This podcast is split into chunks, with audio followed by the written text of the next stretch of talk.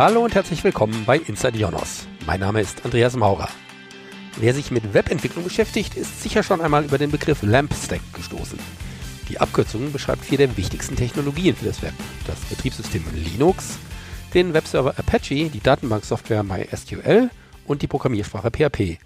Und in dieser Episode soll das M von LAMP im Mittelpunkt stehen, denn auf dem Jonas Summit hatte ich vor wenigen Wochen Gelegenheit, mit dem Erfinder von MySQL zu sprechen, Michael Montividenius. Und Monty hat gemeinsam mit Alan Larson und David Exmark nicht nur MySQL entwickelt, sondern auch den Ableger MariaDB.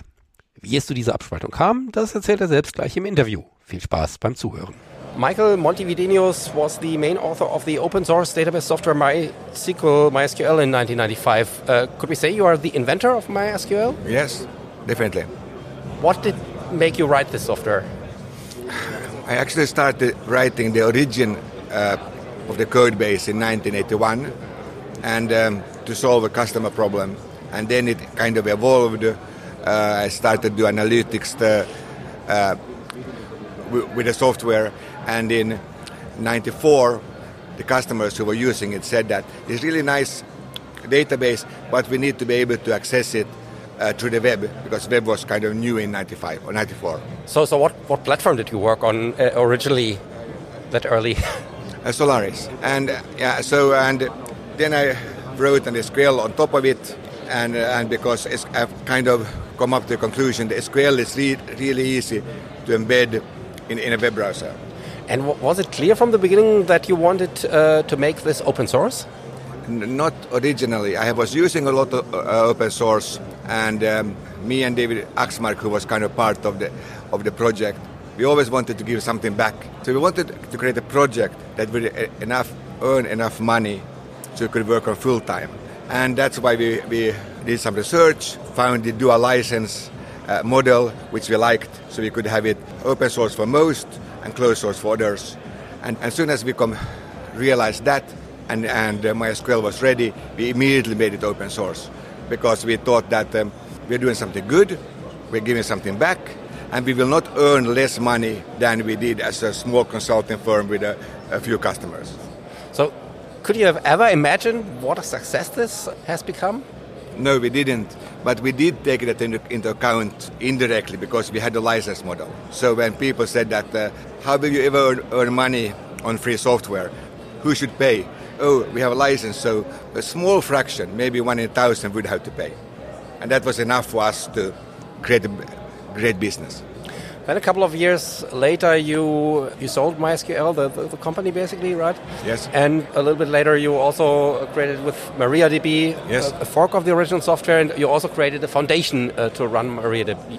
Uh, DB. What what was the idea behind this? So uh, I was really, really happy when MySQL was acquired by Sun because uh, Sun was actively investing into open source. They understood it. They didn't really know how to do a business on it, but they believed in it. So I was sure that this is a, a good place for MySQL. When then Oracle one year later sa uh, said that they will buy, want to buy Sun, and the main reason they want to buy Sun is that they want to get their hands on MySQL. I thought that something needs to be done. And when this announcement came out, lots of people from Sun called me and said that they don't want to work, work with Oracle, they're going to quit. Uh, do you have a place for me? And I said, sure, let's create a company, let's do a fork, because uh, I wanted to do a couple of things.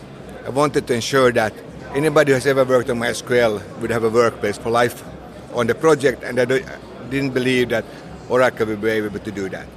I also wanted to be sure that the software that I spent more than 30 years on would actually be alive forever. And I also wanted to ensure that everybody who were using MySQL and depending on MySQL wouldn't feel both threatened and, and uh, sad if they would lose MySQL, have to go something else, and worse, something else that would be commercial and closed source. So I wanted to kind of save those. So I didn't do it for money. I actually didn't believe that uh, uh MariaDB could be sold or, or money. So we did it an open source project, and we hope that we get we get enough sponsorships to be able to continue.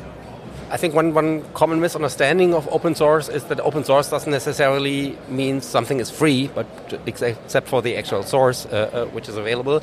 But um, on, just on stage in the interview with Nicole Scott, you talked about an open source tax as an idea. Uh, what is the concept of this? What we want to solve is somehow ensure that all popular open source projects would have enough money to be able to continue without uh, having to be afraid that um, at any point in time the project will be killed because of resources. So the idea would be that all big software providers and SaaS providers would pay a small cost, a fraction of a percent to the projects that they actually are using. So for example, for a SaaS vendor, if the customer is using a database, they could add one euro a year on the software as, as part of the cost as an open source tax. And that, if, if enough SaaS vendors would do that, we would have no problem with funding at all for MariaDB. How would that work in, in practice? Uh, do you just uh, count on the SaaS providers and, and, and, software companies to do that on their own, or uh, do you think we, we need some kind of regulation for that? It would be best if a couple of big ones would do that and show that we actually are giving back, not only to MariaDB, but also to Linux and all the tools that they are using. And uh, that would be seen as a better vendor than others. And if they can get enough people switching to that vendor, other vendor will follow.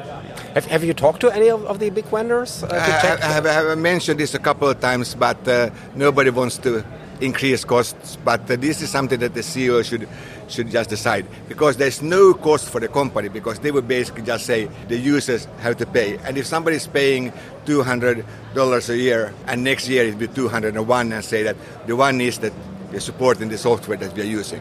So your software actually will, that software that you're using will evolve. We're helping it to see that it doesn't die. I don't think anybody would object. Sounds like a reasonable idea. I mean, uh, if you talk about big players in this field, probably the, the first thing that comes to mind are the GAFAMs uh, Google, Alphabet, Facebook, uh, Microsoft, Amazon. What is your view on, on these companies and, and the power these companies have gained over the past years?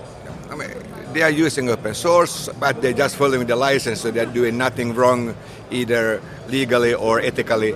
Uh, but um, they are not providing as much back as, as they could. I'm happy to see that Amazon is now a sponsor of MariaDB Foundation, so at least they have started to understand the value of uh, giving back, and we, actually, we, are actually working with them to improve MariaDB. But um, the other vendors are more users of, of, open source than giving back. Google does give back through Androids and other things, but they also do that in a way that they always get a commercial advantage by doing that. They're not doing that to ensure that the project's life uh, would, would keep on living. Uh, final question. The internet basically is based on uh, free and open development, uh, based on, on standards that the community has given itself with the RFCs, the requests for comments. But today uh, we see more and more regulation of, of the internet related stuff. Currently in, in Europe, there's a big discussion about an AI Act to regulate artificial intelligence. How do you view this uh, stance from the politics uh, to more and more regulate the internet? If it makes the internet better and more free, and uh, then it's kind of a good thing. But it, it, if it is done to restrict people, either users or developers, then it's a bad thing. And I don't see a, a threat with AI uh, in, in, the sense that it's just a tool, like a calculator. Humans can do much more than AI. They can use the AI to do better. So we have some developers in, um, MariaDB who uses that for, for checking up things and uh, seeing constructs for some things they don't know. But all the whole uh, hardcore work they do, no AI can do. So, so, so there's no risk. Thank you, Monty Videnius. Soweit das Gespräch mit Monty Videnius beim Jonas Summit 2023. Wenn Ihnen diese Podcast-Folge gefallen hat, hinterlassen Sie gerne eine Bewertung. Und wir freuen uns auch immer über Kommentare, Fragen und Vorschläge. Entweder direkt unter dem Podcast oder auch per Mail an podcast.ionos.com. Und falls Sie das noch nicht getan haben, ist jetzt eine gute Gelegenheit, Inside Jonas zu abonnieren. Entweder direkt unter inside.jonas.de, bei Spotify, Apple Podcasts oder allen anderen gängigen Podcast-Plattformen. Vielen Dank fürs Zuhören und bis bald.